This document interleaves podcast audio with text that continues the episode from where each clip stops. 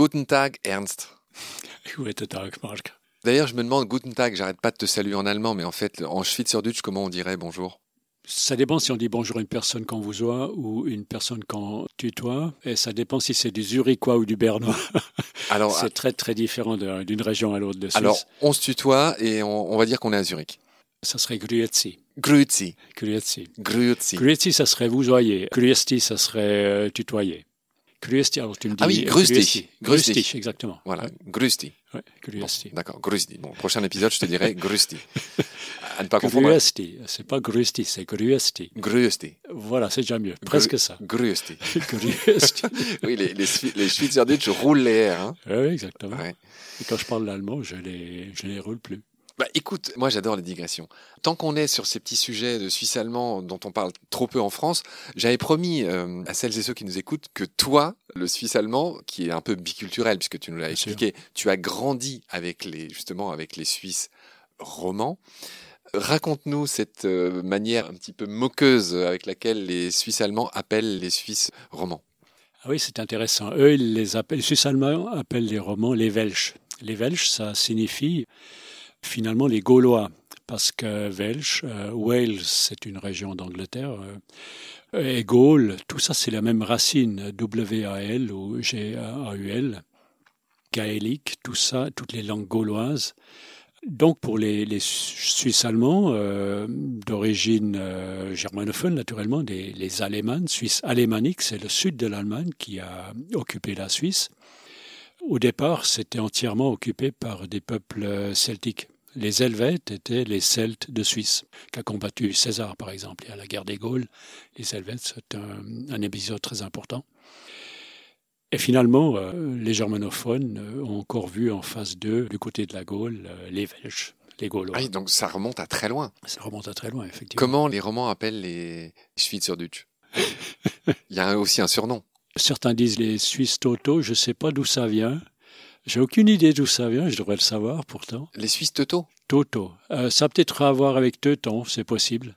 Ouais. Toto, D'accord. Teuton. Bon, Ouais. voilà pour la rivalité, euh, on va dire, euh, assez connue en Suisse. Mais je, vois- je ne vois pas ça comme une rivalité. Moi, ça m'a beaucoup enrichi parce qu'en Suisse romande, je faisais partie de la minorité suisse allemande, puisque je parlais le suisse allemand. Et en Suisse allemande, toutes mes études, je les ai faites ensemble avec des copains suisses romans, suisses francophones. Et ça m'a appris à m'enrichir grâce aux minorités. C'est bien plus intéressant que de faire partie des majorités. Oui, j'ai rien à ajouter, c'est très, euh, c'est très sage ce que tu dis. Je rappelle que ton nom est très clair pour qui parle allemand. Tu es Ernst le Zurichois. C'est Hein, ça. On l'a déjà dit au premier épisode, je le rappelle aujourd'hui. Et j'en parle parce que tu dis quelque chose de très poétique dans un portrait de Libé qui t'est consacré. Tu parles de l'odeur du tilleul qui serait typique de cette ville suisse, Zurich. Qu'est-ce que tu veux dire par là? Oui, cette ville de Zurich et le tilleul, pour moi, c'est intimement lié parce que chaque été, chaque mois de juin, quand je revenais dans cette ville euh, où je travaillais, j'avais l'impression de me plonger au-dessus d'une tisane de tilleul. Ça sentait le tilleul, mais d'un bout à l'autre de la ville, on était complètement, et on l'est encore chaque été, imprégné par ce parfum. C'est vraiment un des arbres typiquement germanique, le tilleul, puisque la célèbre légende de Siegfried, c'est un truc qui m'a marqué, fait état d'une feuille de tilleul qui tombe sur le corps de Siegfried, et c'est l'endroit où il est vulnérable quand il se baigne dans le sang du dragon. C'est la légende de Siegfried est très célèbre dans, les pays de culture germanique d'où tu viens, et tu me confirmes que le tilleul, c'est vraiment un peu, je sais pas, comme le chêne en France. Oui, mais très différent dans sa signification. La feuille du tilleul a la forme du cœur, donc c'est intéressant d'associer la vulnérabilité à la forme du cœur. C'est euh, le cœur est vulnérable, il est prêt à entrer en communication sans se cacher, sans se, se protéger. Et finalement, c'est ce qu'il sauve, cette vulnérabilité. Si on était entièrement euh, fermé à ce qui veut nous atteindre, on serait incapable de s'enrichir. Donc ce tilleul euh, est vraiment central pour la culture germanique. Il trône au-dessus des fermes, euh, il abrite les fontaines, les danses, et même les, les tribunaux étaient organisés sous les tilleuls.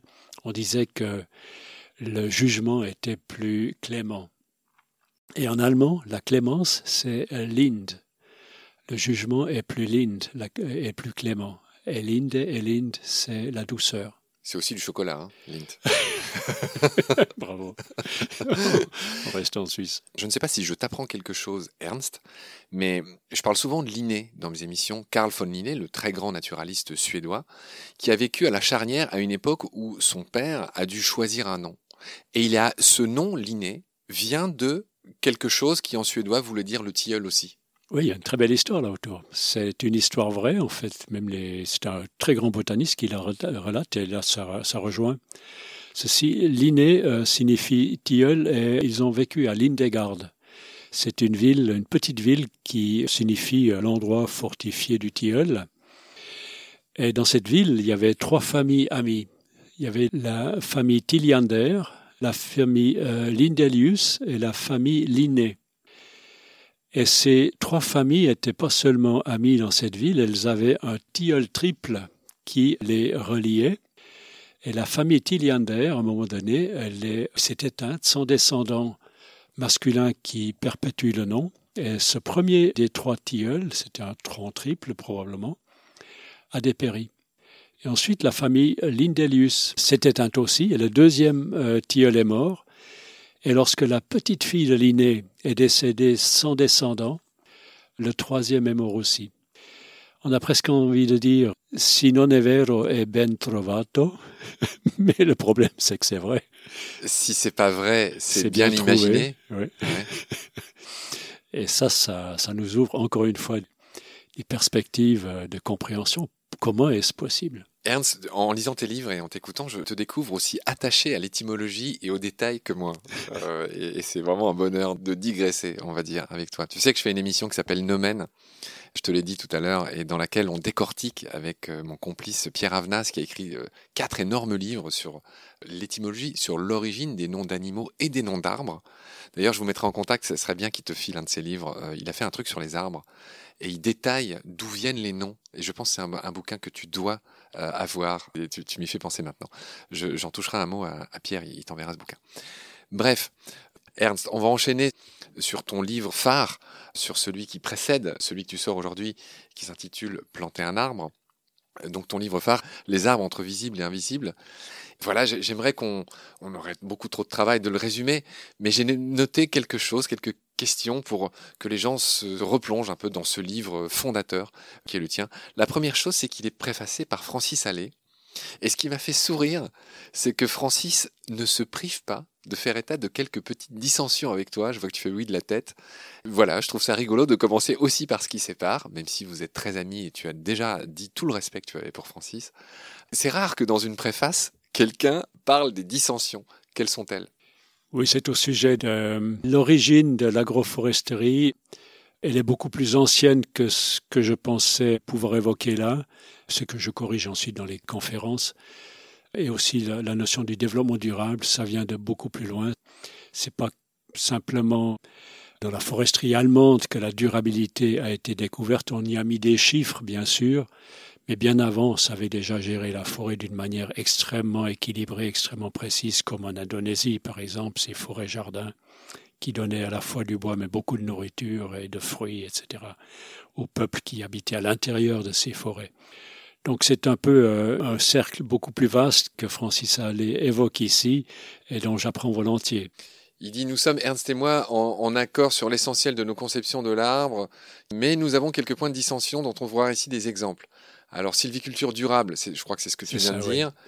Certaines assertions paraissent quelque peu risquées. C'est drôle quand même. Le mec, il, te, dit tout ce qu'il n'aime pas dans ton livre, dans la préface. C'est quand même drôle.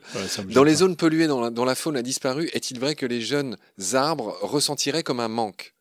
L'absence ah, de chants d'oiseaux et des bruissements d'insectes. Absolument, oui. Mhm. Alors vas-y. Oui. Alors là, je pense qu'il serait d'accord euh, avec euh, le fait que, effectivement, l'acoustique joue un rôle sur le bien-être des forêts. Il en doutait quand il a écrit ça? Peut-être qu'il en doutait encore, mais maintenant, des recherches très récentes ont expérimenté l'effet du bruit. Donc, euh, c'est un peu l'essai contraire. On a enregistré un bruit d'autoroute et on a fait une autoroute virtuelle à travers une forêt avec des haut-parleurs qui redonnaient le bruit de l'autoroute, mais sans les pollutions, sans les véhicules, sans les chocs physiques, etc., que ça aurait provoqué. Et sur cette ligne, on a étudié l'effet sur la forêt de ce bruit-là. Et on s'est rendu compte que la forêt est complètement perturbée. c'est surtout les animaux qui sont chassés par le bruit.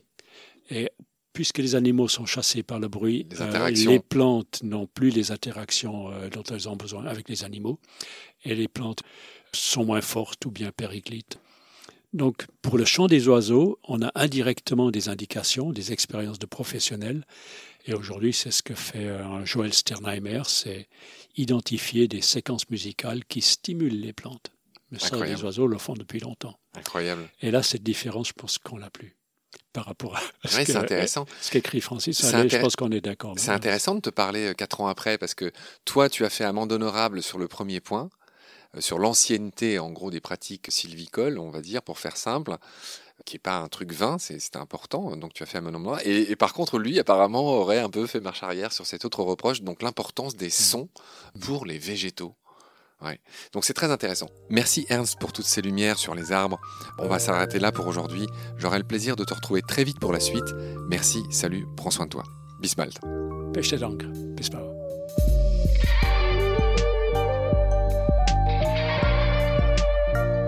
C'est la fin de cet épisode. Merci de l'avoir suivi. Pour continuer, nous avons besoin de votre soutien. Et vous pouvez nous aider simplement, en quelques clics et gratuitement. Il suffit par exemple d'utiliser le moteur de recherche solidaire Lilo. Ainsi, chacune de vos recherches sur Internet générera des gouttes qui seront reversées au projet de votre choix, comme Baleine sous gravillon par exemple. Vous pouvez par ailleurs vous abonner à nos podcasts comme d'habitude, partager les liens, devenir adhérent de l'association BSG ou encore faire un don sur Helloasso ou sur Tipeee. Grand merci par avance. Je remercie tous mes équipiers pour leur aide précieuse. Je vous retrouve bientôt pour de nouveaux épisodes. Et d'ici là, prenez soin de vous et de ce qu'il y a autour de vous. Merci. À bientôt.